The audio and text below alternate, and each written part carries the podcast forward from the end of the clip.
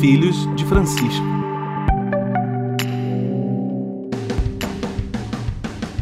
Bom dia, boa tarde, boa noite. Chegando até você, os Filhos de Francisco, podcast e programa de quem tem Deus por Pai e Francisco por Paisão. O nosso objetivo é ver os dias de hoje pelos olhos da fé católica, neste tempo auspicioso da reflexão teológica de Francisco de Buenos Aires.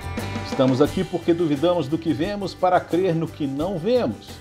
Você nos encontra em todas as plataformas de podcast, no YouTube e agora também na Rádio Educativa FM 96,7 de Carangola, a rádio da família e dos amigos curta e compartilhe as nossas redes sociais. No YouTube, como eu disse, Filhos de Francisco Podcast. No Instagram e no Facebook, Filhos de Frank. No twitter.com, Fit Francisco Podcast. Ou mande um e-mail para nós, podcastfilhosdefrancisco.gmail.com Eu, Luiz Alberto Bassoli, sou licenciado em Filosofia pela PUC Minas e educador há 30 anos. Moro em Montanha, capital da amizade, no norte do Espírito Santo, mas estou de home office na Freguesia do Ó, em São Paulo, capital. Comigo, Gabriel Resgala Silva, direto da Princesa da Mata, Rainha do Vale, a doce carangola. E de Juiz de Fora, Manchester Mineira, onde tudo começou e tudo sempre vai começar. O professor Jorge Roberto Silva Júnior, Juninho, que é formado em filosofia, com especialização em educação religiosa e ciências da religião pela Universidade Federal de Juiz de Fora, professor da rede pública de Minas Gerais e do Rio de Janeiro. Na produção conosco, direto do Meier, o orgulho do subúrbio e dos suburbanos, Luiz Felipe Barbedo, professor e psicólogo pela Universidade Federal do Rio de Janeiro. E como nós sempre começamos, vamos aos destaques da semana. Eu começo com você, Gabriel. Bom dia, boa tarde, boa noite. Qual é o seu destaque da semana? Bom dia, boa tarde, boa noite. Quem está ouvindo a gente pelo podcast, pela Rádio Educativa de Carangola. E meu destaque da semana é um destaque bem inusitado, que é o seguinte, que é a manchete da Folha de São Paulo de hoje, né, do dia que a gente está fazendo essa gravação, que é o seguinte: o Bolsonaro fez um discurso na ONU né, e foi um discurso muito criticado, logicamente, por quem não apoia o Bolsonaro, né? É, então, assim, para quem, tirando as pessoas que já apoiam o presidente, todo mundo criticou bastante o discurso, uma série de coisas bastante questionáveis, né? O Bolsonaro, entre outras coisas, falou que tinha pagado cerca de mil dólares em, em, em auxílio emergencial para as pessoas, quando na verdade, se você for somar as seis parcela, parcelas de 600 reais com as, de, as quatro de 300 reais que ainda vão ser pagas, elas dão um total de 4.200 reais, que na cotação atual é, não dariam mil dólares. Mil dólares hoje seriam cerca de 5.400 reais, ou seja, 1.200 reais a mais do que o presidente falou né? É, mas enfim, essa foi um dos pontos bastante questionáveis, entre vários outros pontos que foram é, bem criticados, não só por quem não apoia o Bolsonaro, como por chefes de Estado do mundo inteiro. Né? A repercussão internacional foi muito negativa. Muita gente fala que foi um, um discurso feito só para quem já apoia o, o, presidente mesmo, que não teve intenção nenhuma de convencer as pessoas de fora, de outros lugares do, do mundo, né? Mas a, a manchete justamente da Folha de São Paulo de hoje foi assim: Bolsonaro se defende na ONU sobre pandemia e queimadas. Né? Outros pontos bem polêmicos do que ele falou também, aliás, bem questionáveis do que ele falou, né? E, e, fala assim: ao abrir a Assembleia Geral virtual, o presidente reafirma que é vítima de campanha de desinformação. E é curioso essa manchete, porque poderia ser claramente a manchete de algum site que apoia o presidente, né? E, e, é muito interessante a gente ver isso sair na Folha de São Paulo, que sempre foi o jornal que mais criticou o presidente. Não só esse presidente, como vários outros políticos o tempo todo. Ela tem. A, a Folha quase que se gaba de ser um dos jornais, um dos veículos de imprensa mais combativos, que sempre cutuca todo mundo, que sempre enche o saco de todo mundo. E agora a gente está vivendo um momento em que parece que a imprensa está dando é, tá dando um descanso, assim, em termos de, de, de, de críticas ao governo. A gente não sabe muito bem por que está tendo esse descanso, que a imprensa está pegando mais leve com o governo, por assim dizer. Né? A gente pode aí, lançar talvez teorias da conspiração ou mesmo tentar entender esse, essa jogada política toda, mas eu acho que é um bom sinal para quem acredita que é muito simples separar as coisas, né, como se fosse tudo preto e branco, um lado certo, o outro errado, que de um lado está o governo e de outro a imprensa sempre criticando. Não é bem assim. A gente sabe que as coisas são muito mais complexas. A própria Globo, na verdade, é, ela sempre teve vários lados, às vezes está de um lado, às vezes está do outro. Então eu acho que serve pelo menos de reflexão para a gente tentar olhar as coisas com um pouco mais de complexidade e não cair nas narrativas fáceis. Entender que as coisas são, são bem mais complicadas do que parece. Gabriel, o seu, sua cotação do dólar está desatualizada. O dólar subiu hoje 2,18%. Na verdade, Nossa. mil dólares seria 5.588 reais. Então o Bolsonaro está devendo mais 188 reais para toda a população, mais os 1.400 que você citou. É, Queria... já, que, só, já que ele não pagou ainda todas as parcelas, é. né? Vai ter é, que é... atualizar com dólar. E é importante, Gabriel, vou fazer um comentário sobre o que você disse, é que, é, por exemplo, o Washington Post, que é um jornal é, sem alinhamento político necessário, um viés mais conservador do que o New York Times, pelo menos, né?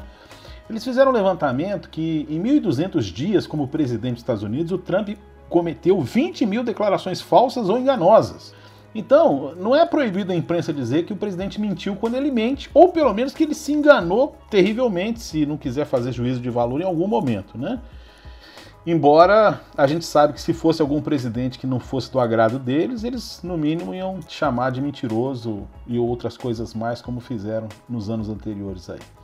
E eu tenho medo de, como o Daniel Dourado disse hoje no Twitter, tenho medo de um dia abrir os jornais brasileiros e encontrar a manchete como em decisão polêmica, Bolsonaro manda fechar o Congresso e prender opositores. Há uma diferença grande entre polêmica e mentira, né? Juninho, seu destaque da semana. Bom dia, boa tarde, boa noite. Bom dia, boa tarde, boa noite a todos que nos ouvem pelo, pelos canais, podcast e pela rádio também. Então, na verdade, é, o destaque da semana é o destaque repetido, né? Que vieram já aconteceram algumas vezes a possível volta, né, possível retorno às atividades presenciais nas escolas estaduais, tanto de Minas quanto do estado do Rio de Janeiro. O estado do Rio e o estado de Minas, é, o estado do Rio, sexta-feira passada, e o estado de Minas, hoje, no dia 23 de setembro, soltou a determinação, lançou, né, emitiu o comunicado do retorno às atividades presenciais nas escolas do estado de Minas a partir do dia 5 de outubro, assim como o estado do Rio de Janeiro. Mas particularmente o estado do Rio de Janeiro, ele vive uma situação muito, muito mais complicada, porque o então eleito governador é, Witzel, ele foi eleito com influenciado e ganhou, né, com forte influência do discurso bolsonarista. E ele está afastado do cargo e hoje, hoje está sendo votado se será dado início ao processo de impeachment do governador, ou seja, o estado do Rio está sem governador, pois o vice-governador também ele é investigado no mesmo esquema e o secretário de Educação, que ele é um grande showman, um cara do marketing, né? Ele concorreu ao governo do estado, perdeu, foi convidado a ser secretário de Educação pelo Witzel. Ele é um showman, tá sempre campanha, sempre campanha, e durante a pandemia ele ia às escolas, né, com as escolas fechadas, fazia com que diretores abrissem as escolas para ele mostrar o que ele fez, compra de ar-condicionado, compra disso, compra aquilo, milhões e milhões de milhões, e só que um tempo atrás, há três semanas atrás, veio o comunicado que ele estava com Covid. Começou a sentir sintomas em casa, fez o, fez o teste, testou positivo.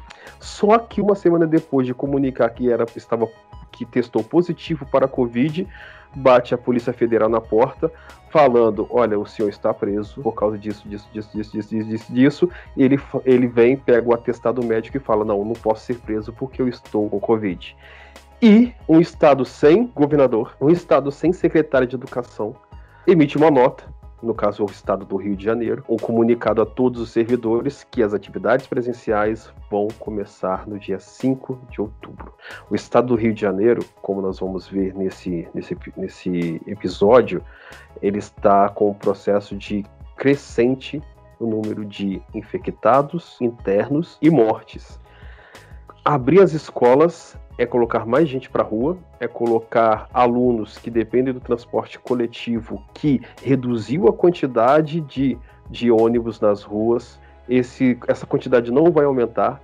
Os ônibus andam lotados, os alunos irão pegar essas conduções e nós, professores, estaremos lá acolhendo os alunos. E o mais interessante é porque a escola não consegue controlar surto de piolho. A Secretaria de Educação quer que a rede pública de ensino impeça a propagação de uma pandemia. É muita loucura. Então, esse é meu destaque da semana, tanto para o estado de Minas quanto para o estado do Rio de Janeiro, essa retomada a partir do dia 5 de outubro das, das atividades presenciais na rede estadual de ensino. Já podia ser o caos da semana falar que eu já ouvi falar de servidores públicos, maus servidores públicos, né? Sempre existem os maus em qualquer categoria, que mete o atestado para faltar aula, mas meter atestado para não ser preso foi a primeira vez que eu vi. Você roubou essa piada de mim, viu, Luiz? Acontece. é, fazer quatro meses um podcast junto acaba dando essa comunhão de pensamento. Né?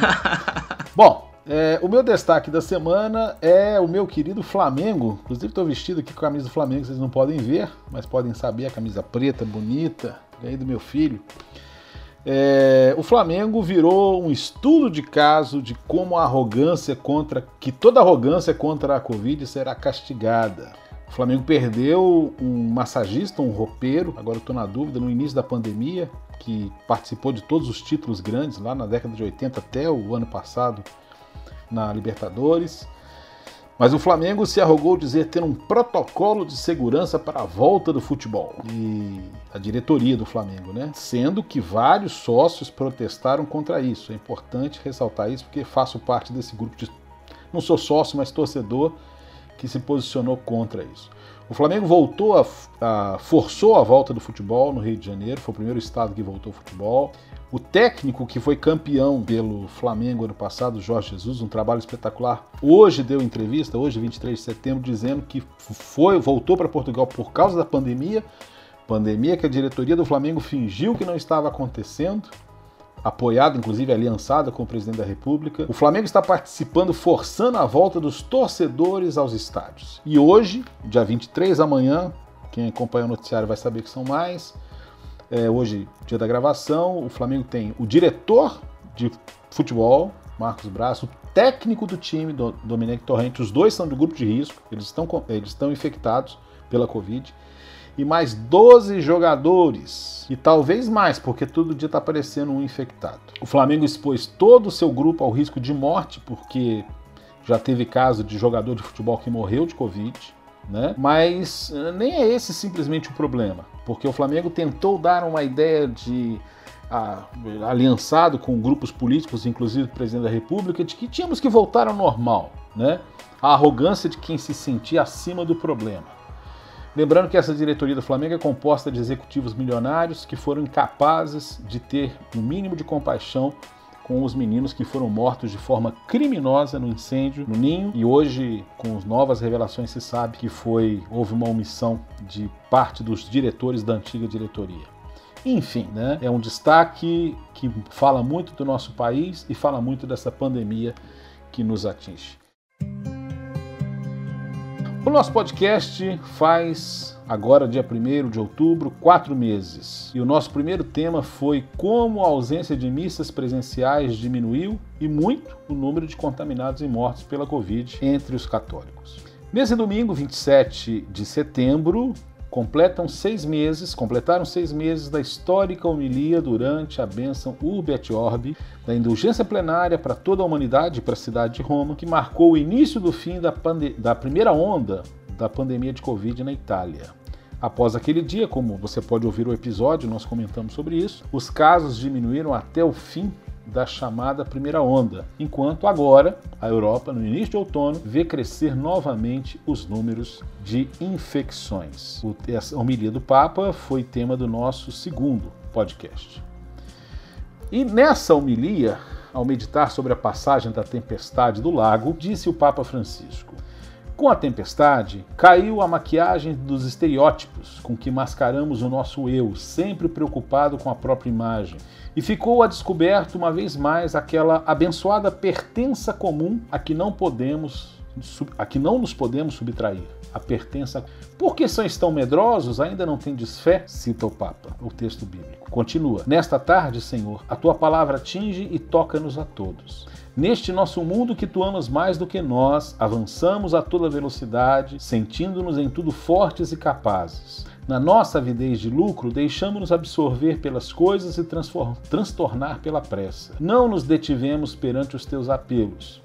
Não despertamos face a guerras e injustiças planetárias. Não ouvimos o grito dos pobres e do nosso planeta gravemente enfermo. Avançamos, destemidos, pensando que continuaríamos sempre saudáveis no mundo doente. Agora nós, sentindo-nos em mar agitado, imploramos-te: acorda, Senhor. De lá para cá, o Papa disse que a pandemia estava fazendo cair as máscaras. Eu pergunto a você, Gabriel, pergunto a você, Juninho, começo pelo Juninho. Quais máscaras nós vimos cair nesse período? Juninho. É, Luiz, boa noite. É uma pergunta complexa, porque é, eu estou lembrando de um livro, John, John Powell, ele é um professor de Harvard, ele tem uma série de livros. Um dos livros parece, pode até parecer um livro de autoajuda, mas eu não acho que seja autoajuda. Ele, ele é um trabalho espiritual de autoconhecimento e, bem, mas pode parecer autoajuda. Ele se chama arrancar, arrancar máscaras e abandonar papéis. É, eu acho que, acredito que máscaras caíram, mas os papéis continuaram sendo exercidos. Papéis continuaram sendo exercidos. Porque é uma distinção de cair, né, cair a máscara e tudo se revelar, toda uma trama vir à tona e ela parar, cessar naquele momento.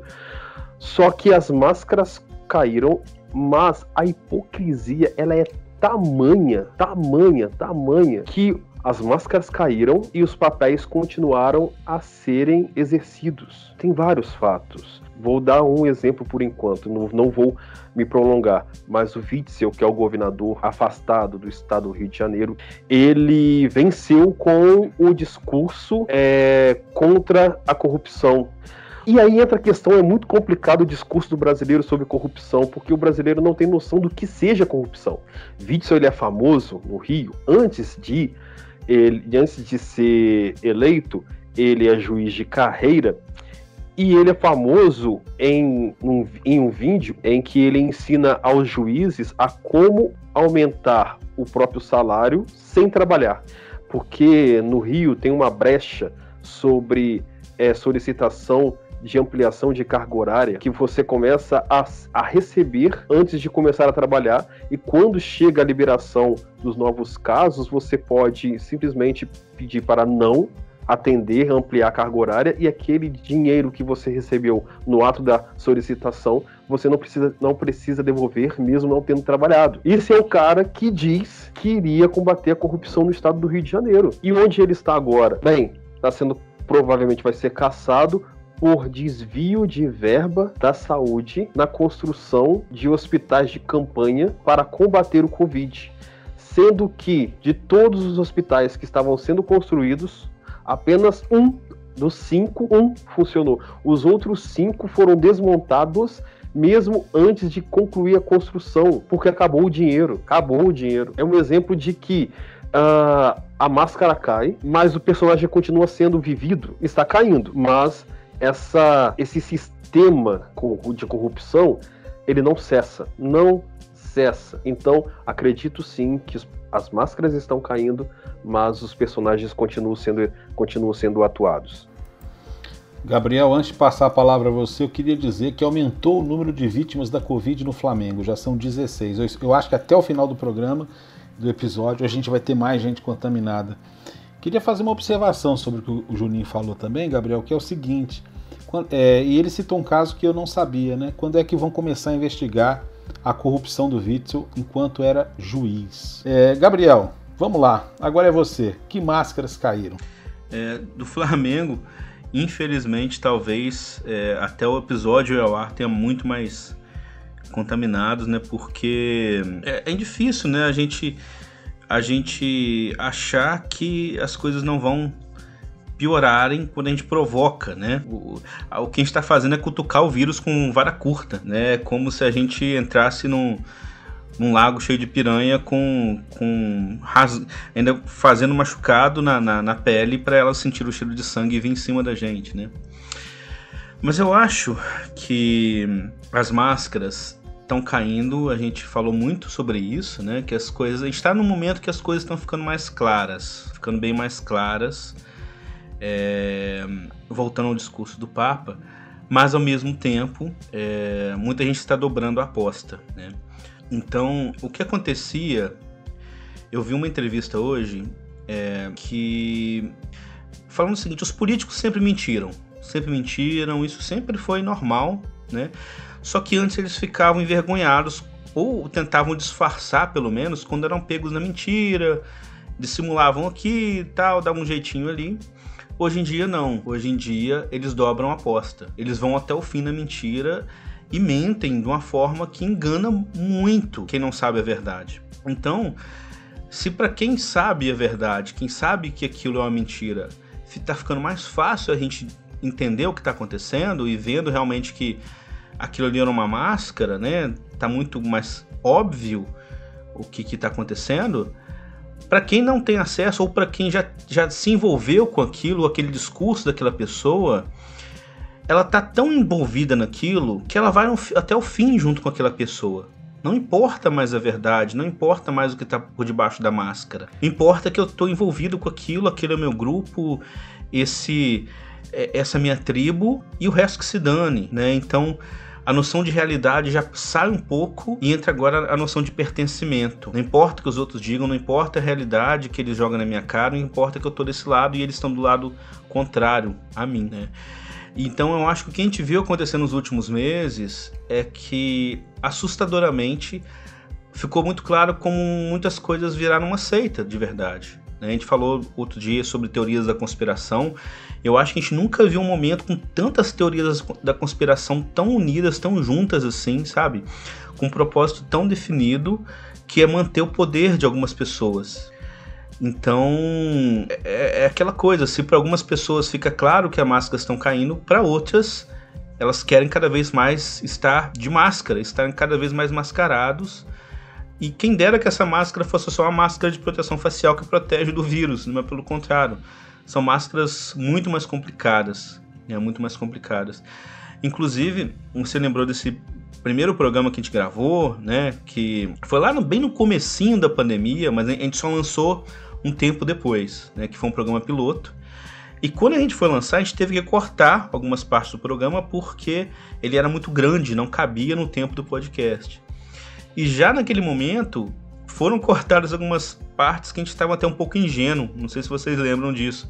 Que a gente falava assim, ó, oh, agora com a pandemia, as a máscara do, do, do neoliberalismo, a máscara é, do livre mercado está caindo, que as pessoas estão vendo que isso não, não, não leva a nada, a máscara do, do, do, do, do que o presidente está falando, está vendo que ele é contra a vida e tal. E hoje a gente está se deparando assustado com o fato de que muita gente não tá nem aí para isso, né? E realmente assusta um pouco mesmo. É um pouco. É...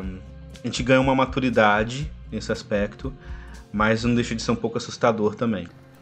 Mais um contaminado na diretoria do Flamengo. Eu não disse que o 16, mas digo agora, foi o presidente do Flamengo e agora o vice de relações, é... o BAP. 17 contaminados no Flamengo. Até o final do programa tem mais. Gabriel, eu gostaria de, de pegar o gancho no que você disse aí. E eu participo de um grupo de intercessão pelo WhatsApp. E eu coloquei uma frase que eu ainda não tirei lá na intenção de oração das, 9, das 21 horas, que é a seguinte: as máscaras estão caindo e não é nada bonito que a gente está vendo. É, você citou aí o que a gente, as reflexões que a gente fez lá. É de fato, a, e aí o Juninho foi espetacular, perfeito na fala dele, né? As máscaras caíram, mas os papéis não foram abandonados. Hoje a gente pode dizer que o nosso país é de uma cultura profundamente egoísta. Os ricos, a hora que perceberam que estavam livres da pandemia, mandaram os pobres para a rua, obrigaram o retorno das atividades.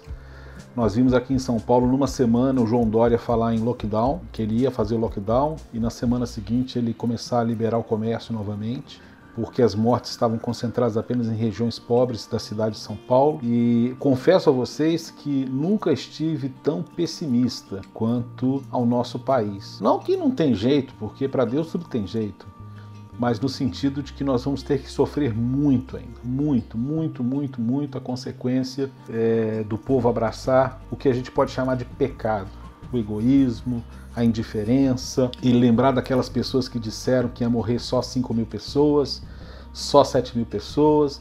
Essas pessoas continuam na mídia, essas pessoas continuam recebendo aplauso, essas pessoas continuam, continuam sendo paparicadas porque são pessoas milionárias, mas são pessoas que mostraram toda. É, eu ia usar um termo muito feio aqui, não vou usar não, mas mostraram toda a sua, a sua coisa feia, a sua coisa. A máscara caiu e a gente viu que o que está ali na nossa sociedade, na nossa cultura de egoísmo, de insensibilidade, é algo terrível, terrível, terrível, terrível. E, e, é interessante pensar quantas máscaras caíram nesse período, né? Caiu do padre, caiu da pastora, caiu de tanta gente a máscara nesse período. Do Witzel, né? Mas eu gosto sempre daquele versículo que diz que sobre o anticristo, em que São Paulo diz que quando o Senhor vier, vai destruí-lo com o sopro da sua boca. Imaginar que no momento certo a misericórdia de Deus vai soprar e o, e o anticristo que está dominando esse país vai ser derrotado no seu egoísmo, na sua indiferença e as máscaras caíram sim de verdade. E esse país Hoje nós vamos ter que chamar a vinheta do Galvão de novo, Gabriel, porque é, esse país realmente está muito estranho em tudo que ele vai vivenciando nesses dias. É, é notícia de hoje na CBN: sete estados registram alta na média móvel de mortes por Covid-19. É o maior número de unidades da federação com crescimento desde agosto. É, Registraram-se 809 óbitos em todo o país nas últimas 24 horas. O total de vítimas já passa de 138 mil. Caminhamos aí rapidamente para os 150 mil. Ao mesmo tempo, o Ministério da Saúde autorizou o retorno de público aos estádios para jogos de futebol. Criou alguns protocolos, enquanto o Flamengo está contaminado todo mundo.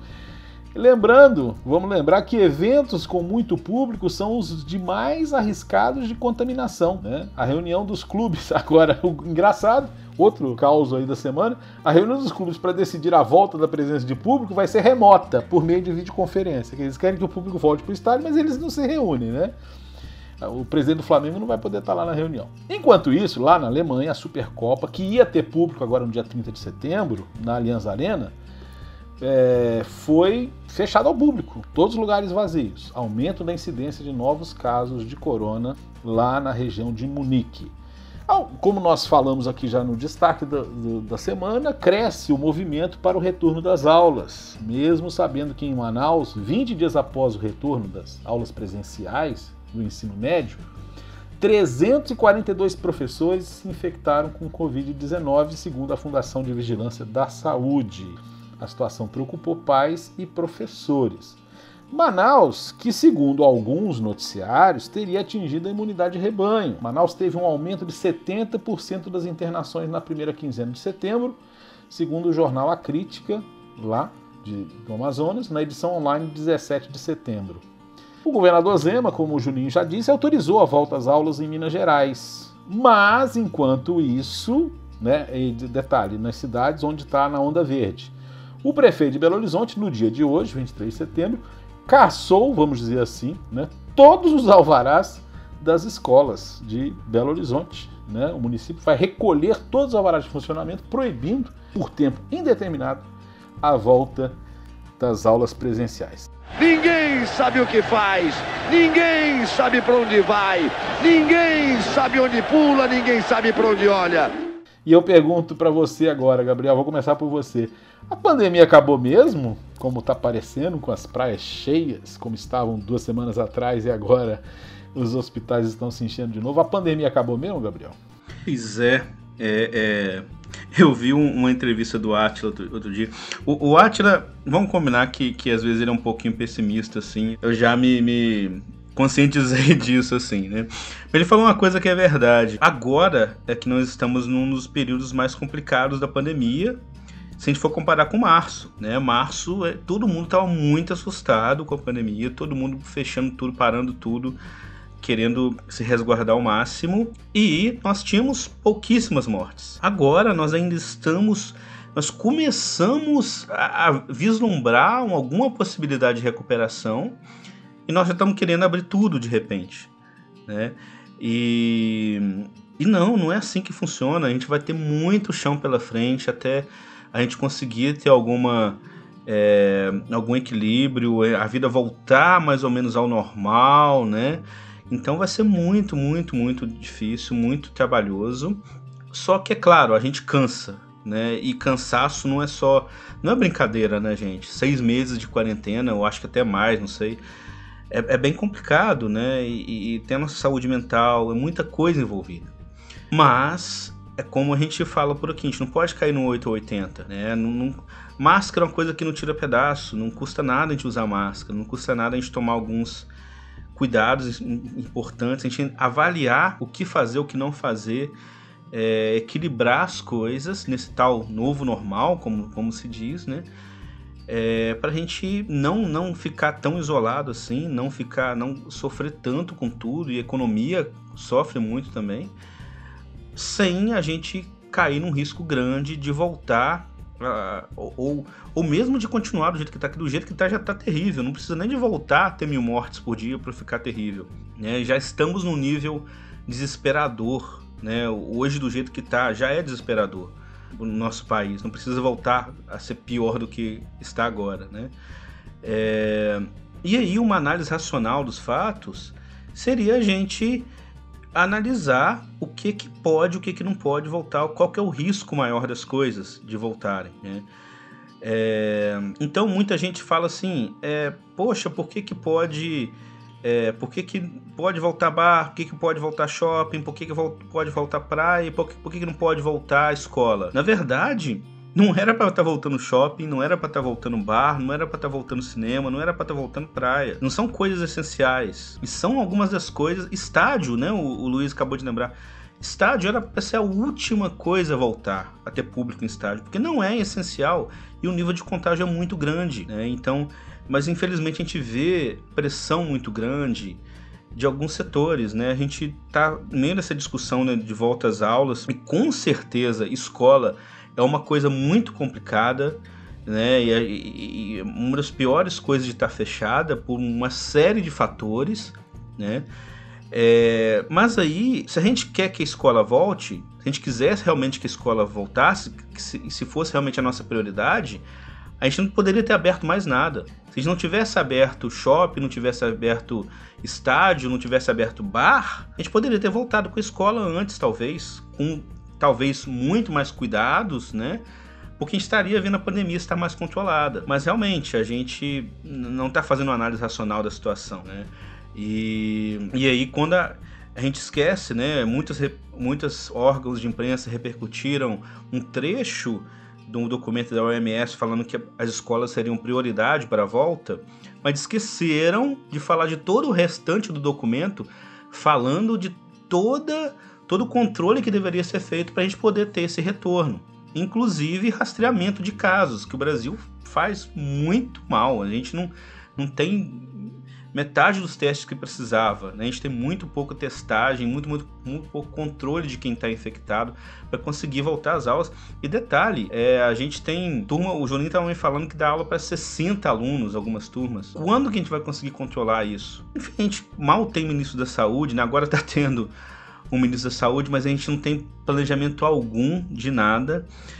Então é muito triste a gente ter que lidar com essa situação, né? De a, a, a mente já está cansada da pandemia, de achar que a pandemia está acabando, quando ela ainda está no seu auge, né?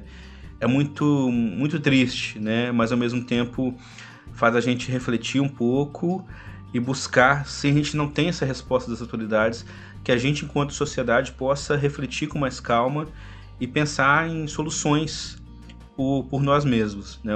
no que é possível a gente fazer nesse ponto. Antes de passar a palavra ao Juninho, eu queria dizer, não, não tem mais alguém do Flamengo, ainda não foi divulgado isso não. Mas queria fazer umas observações do que o Gabriel falou. É, hoje estão caindo no Brasil dois aviões cheios por dia, de média, de mortos. É, dois aviões comerciais, evidentemente. O número de mortos corresponde a uma queda de dois aviões, para quem não tenha entendido. Antes eram três aviões, agora são dois. Mas ainda são dois aviões por dia. Lembra quando há um desastre de avião, o que acontece, a repercussão, e mostra os aeroportos, as famílias chorando, e passa o nome das pessoas. Lembram disso? Está acontecendo dois aviões caindo por dia no Brasil hoje. Eram três, agora são dois. Tem motivo para comemorar? Não tem. É... Segundo, eu queria. Algumas pessoas podem ouvir, Gabriel, e podem achar que é insensibilidade nossa quanto aos profissionais que trabalham em shopping e bar. Eu queria lembrar que várias atividades encontraram alternativas nesse período, mesmo no shopping. Teve shopping até que abriu para carro entrar, né? Mas é, os shoppings continuaram vendendo por delivery, por exemplo, pegando no, por exemplo, no estacionamento, quem quisesse comprar né? Essa era uma forma. E, e bares lotados, igual eu vejo aqui em São Paulo, é, não faz o mínimo sentido. Não faz o mínimo sentido. Ah, mas as pessoas que trabalham nesse setor deveriam ser amparados pelo Estado. É para isso que existe o governo. O governo serve para atender as pessoas em momentos de necessidade. Deveria ser assim. E não os bilionários que se tornaram mais bilionários durante a pandemia. Essa inversão do papel do Estado no Brasil que a pandemia desmascarou, a máscara caiu, o papel continua sendo exercido. Uma última observação, agora, durante também a gravação do episódio, o Alexandre Moraes acabou de suspender que o programa Minas Consciente seja seguido obrigatoriamente por todas as cidades, como a Justiça Estadual havia definido. Juninho, e aí, a pandemia acabou mesmo, Juninho? Gente, vocês falaram tanta coisa que eu gostaria de comentar. De trás para frente, Jair Messias ele alega que se ou foi, foi tolhido de agir durante a pandemia porque o Supremo determinou que as ações deveriam ser tomadas pelos estados e municípios. E o Supremo decidiu isso porque já víamos um processo né, de, de, de infecção na Ásia, depois na Europa e depois chegou ao Brasil e o governo não tomou nenhuma iniciativa nem na área da saúde e nem na educação também. E aí o Supremo fala: quem tem que tomar, tomar alguma atitude vai ser estados e municípios, porque a União não tomou nenhuma iniciativa. E ele joga isso como se fosse o quê? Bem, o Supremo me impediu de agir. Ele não agiu. As ações que a pessoa do Jair Bolsonaro, Jair Messias, tomou foi andar de jet ski, uh, andar a cavalo, ir na padaria e provocar aglomeração. Essas foram, a, foram as iniciativas que a pessoa do chefe do executivo tomou durante todo esse tempo. E para se safar, fala que foi tolhido pelo pelo Supremo. É insano. A pandemia não acabou. Havia outras coisas. O Gabriel disse também, o Luiz, você comentou também, mas bem, não vai dar tempo. Mas o que eu quero dizer é que não acabou. Não, não, não acabou. E você, Luiz, disse, lembrei agora, que por dia caem dois aviões comerciais por dia no Brasil, provocando mortes. E voltou a subir. Eram três. Antes era o Titanic, depois passou a ser três. Hoje são dois e voltou a subir. Você deu o exemplo da, da, da Alemanha, da Inglaterra. Hoje, o primeiro-ministro já falou que vamos voltar a tomar ações, ter ações, aliás, para impedir que a contaminação e o número de mortes cresçam ainda mais, porque já voltou a, voltou a crescer o número de infectados e mortes na Inglaterra. Então, bares vão ser os famosos, famosos pubs? Famosos pubs é, na, na Inglaterra, em Londres, vão ser fechados. Então, e nós achamos, achando que tá tudo bem, só porque, infelizmente, como já cantou o, os Titãs, né? Não há nada que você não se acostume. Que triste que nós estamos nos acostumando a isso. Que triste, porque vidas estão sendo perdidas e vidas próximas. O irmão de um amigo meu tinha 30 e poucos anos, não lembro quantos anos ele tinha, faleceu semana passada. Depois de ter ficado 15 dias na, na UTI, não resistiu, faleceu. Covid. 30 e poucos anos, deve ter no máximo uns 38 anos. Professor, professor, que professor da rede particular, que teve o vínculo cortado, começou a fazer alguns empregos fora, nesse, né, trabalhar, e aí fora da área, porque as escolas estavam fechadas. E aí vem o Jair Messias, diz lá na ONU também que, uh, que houve um discurso no Brasil que devemos, deveríamos cuidar da, da, das vidas e esquecer a economia. Mas ele se preocupou com os, com os dois. Não, ele não salvou a economia e nem cuidou das vidas. Então é revoltante para quem pensa, tem um, tem um mínimo de noção ao ver, ler, ouvir o discurso do Jair Messias na ONU, fala, gente, como esse homem, que mundo que esse homem vive? Bem, as máscaras caem, problemas, polêmicas, crimes cometidos por ele, pelos filhos dele, pela mulher, pela mulher dele, pelo nem vou falar do Queiroz, mas as máscaras caem, mas os personagens continuam sendo exercidos. E há quem ampare, há quem concorde, há quem defenda. É, é loucura. E é tão. E, e nessas circunstâncias que nós estamos vivendo, eu fico ainda mais abismado é que em até então, as projeções indicam que em um primeiro turno, todos os cenários Jair Messias ficaria em primeiro lugar. Não estou falando que a pandemia ela é culpa do Jair Messias, mas o chefe do executivo deveria ter tomado iniciativas e ações que não tomou e isso cai na conta dele. Ou pelo menos se, se nós morássemos em um país sério, deveria cair. Nós achamos mais grave um triplex, um sítio, do que a omissão no governo. Não estou defendendo Lula, pelo amor de Deus, não estou defendendo ninguém. Mas é, é, como eu disse no início do meu comentário, lá na primeira pergunta, nossa visão de corrupção é muito deturpada.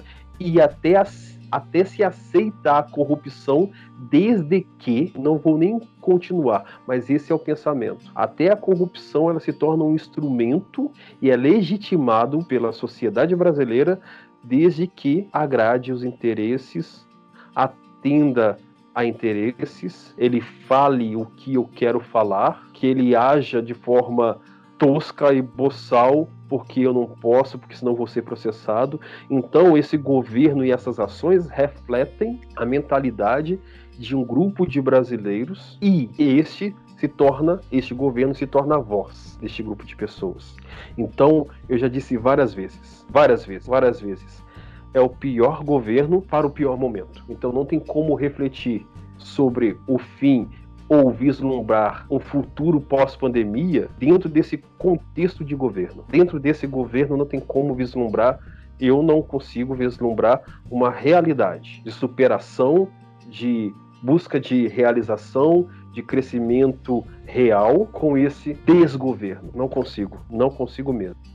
Bom, Juninho, você já respondeu a pergunta que eu ia fazer agora para vocês, né? O que você espera hoje do fim da pandemia e você já respondeu. É, queria acrescentar, Juninho, na sua fala, a situação dramática que os professores da rede particular estão vivendo no Brasil todo, é, especialmente os de faculdade ou aquelas escolas que conseguiram concentrar suas aulas é, em, em, poucos lugares e via remota. Situação dramática dos professores da rede particular. E queria enfatizar você disse isso, mas queria, eu vou colocar em, nas palavras bem claras. As classes A e B protegem e sustentam o governo Bolsonaro. Elas não estão preocupadas com a miséria que o povo está passando. Gabriel, eu pergunto para você o que, que você espera hoje para o fim da pandemia e as suas palavras finais no nosso programa. Finais não, que eu vou te pedir outra coisa daqui a pouco, mas sobre o tema. O que você espera hoje para o fim da pandemia? É, primeiro, voltando um pouquinho aquilo que, que você tinha colocado, né, de para que a gente não pareça insensível, né? Inclusive aqui em Carangola É, algumas vezes eu, eu, eu, eu, defendi que tivesse fechamento do comércio e muita gente não entendeu, né? Porque realmente os comerciantes precisam é, trabalhar e a gente já, já vem de uma história muito complicada, que a gente teve uma das piores enchentes da história no começo do ano e logo depois veio a pandemia, então é realmente muito complicado, é, é, são, é uma situação que a gente está vivendo extremamente complexa. Mas quando a gente vai pensar no que fazer de melhor e de mais efetivo, a gente tem que ver o exemplo de outros países. Né? A gente olha o que a ciência tem que falar com a gente que funciona melhor e buscar o exemplo de lugares onde tudo deu certo. Então, se a gente for analisar, e hoje a gente tem dados muito interessantes assim de mortes por milhão, por exemplo, ou mesmo morte, número de mortes total. Se a gente for analisar o ranking dos países, e aí tem até na Gazeta do Povo, que é um jornal conservador e tudo, mas ele faz esse ranking atualizado diariamente. A gente não vê diferença, por exemplo, de países mais ricos, mais pobres. Tem países ricos que estão muito ruins, tem países pobres que estão muito bons e oposto também. Então, varia muito mais pela capacidade de gerenciamento de governo que aquele, de, que aquele país está tendo no momento da pandemia, né? E a gente, em todos os cenários possíveis, está nos piores é, os piores rankings em relação à pandemia. Então, gente, só resta a gente buscar entender o que está dando certo lá fora, né? aprender e pensar no coletivo, como você colocou. Cada vez que só a gente só pensar na gente mesmo, né? por mais que é claro que a gente tem que pensar no nosso comércio, na nossa vida, na nossa escola, nos nossos filhos, mas tem uma frase do Papa altamente sábia que ele disse lá no começo e está repetindo agora: ninguém se salva sozinho nós somos uma humanidade, né? A gente tem que pensar em todo mundo. É uma prova que a gente está passando agora para pensar no coletivo, né? E aí, respondendo a sua pergunta, do que, que eu espero disso tudo, é, eu também termino com, com uma frase do Papa também, quando ele falou assim: das grandes provas da humanidade, e entre elas essa pandemia que a gente está passando, se sai melhor ou pior, não se sai da mesma forma.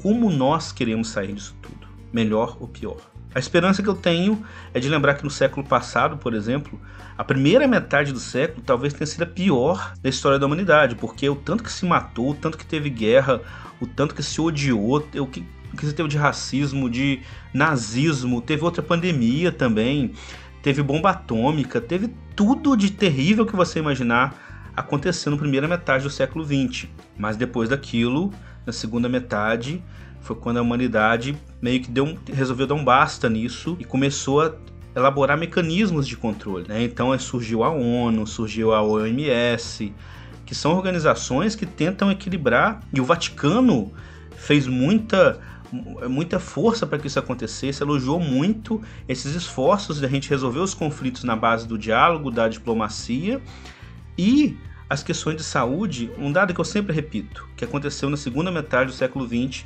nós conseguimos dobrar o, o, a expectativa de vida da humanidade. Todo mundo vivia em torno de 30 anos, a gente passou para 60 anos. Isso depois das crises que aconteceram no começo do século.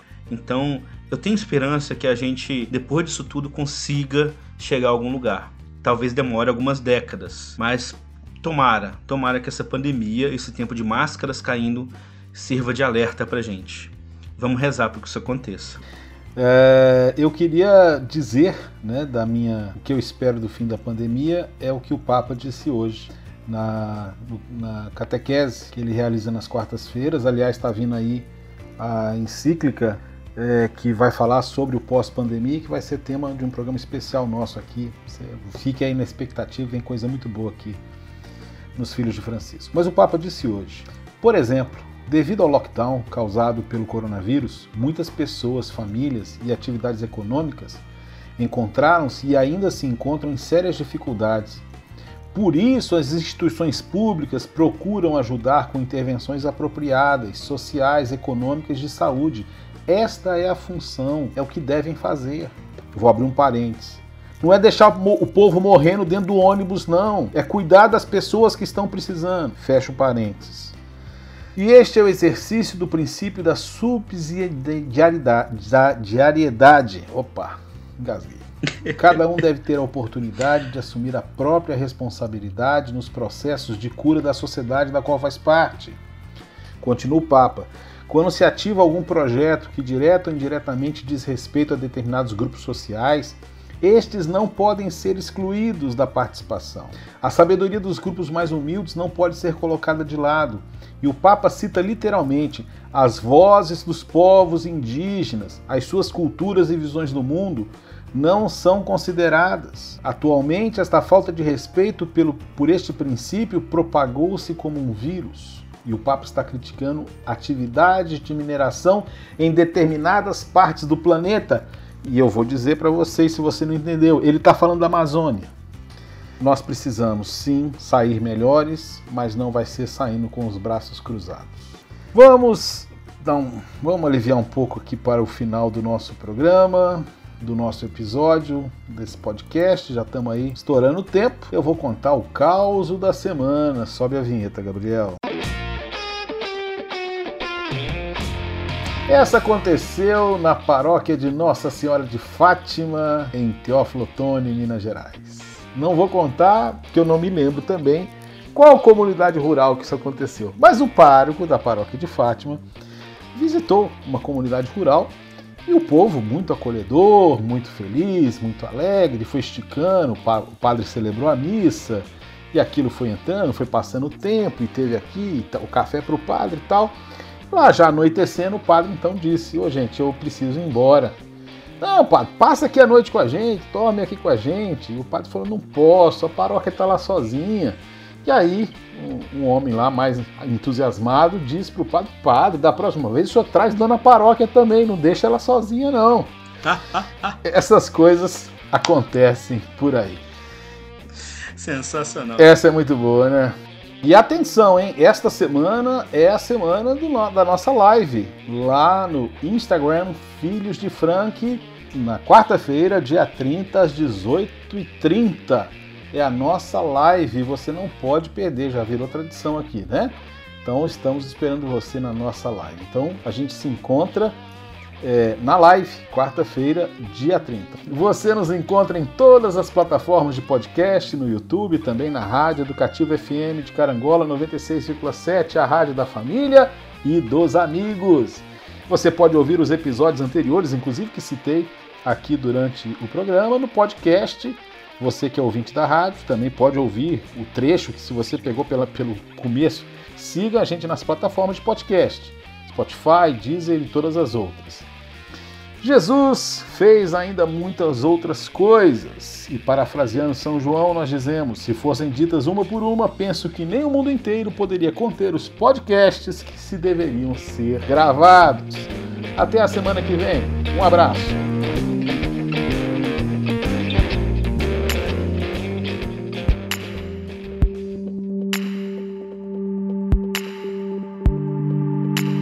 filhos de Francisco.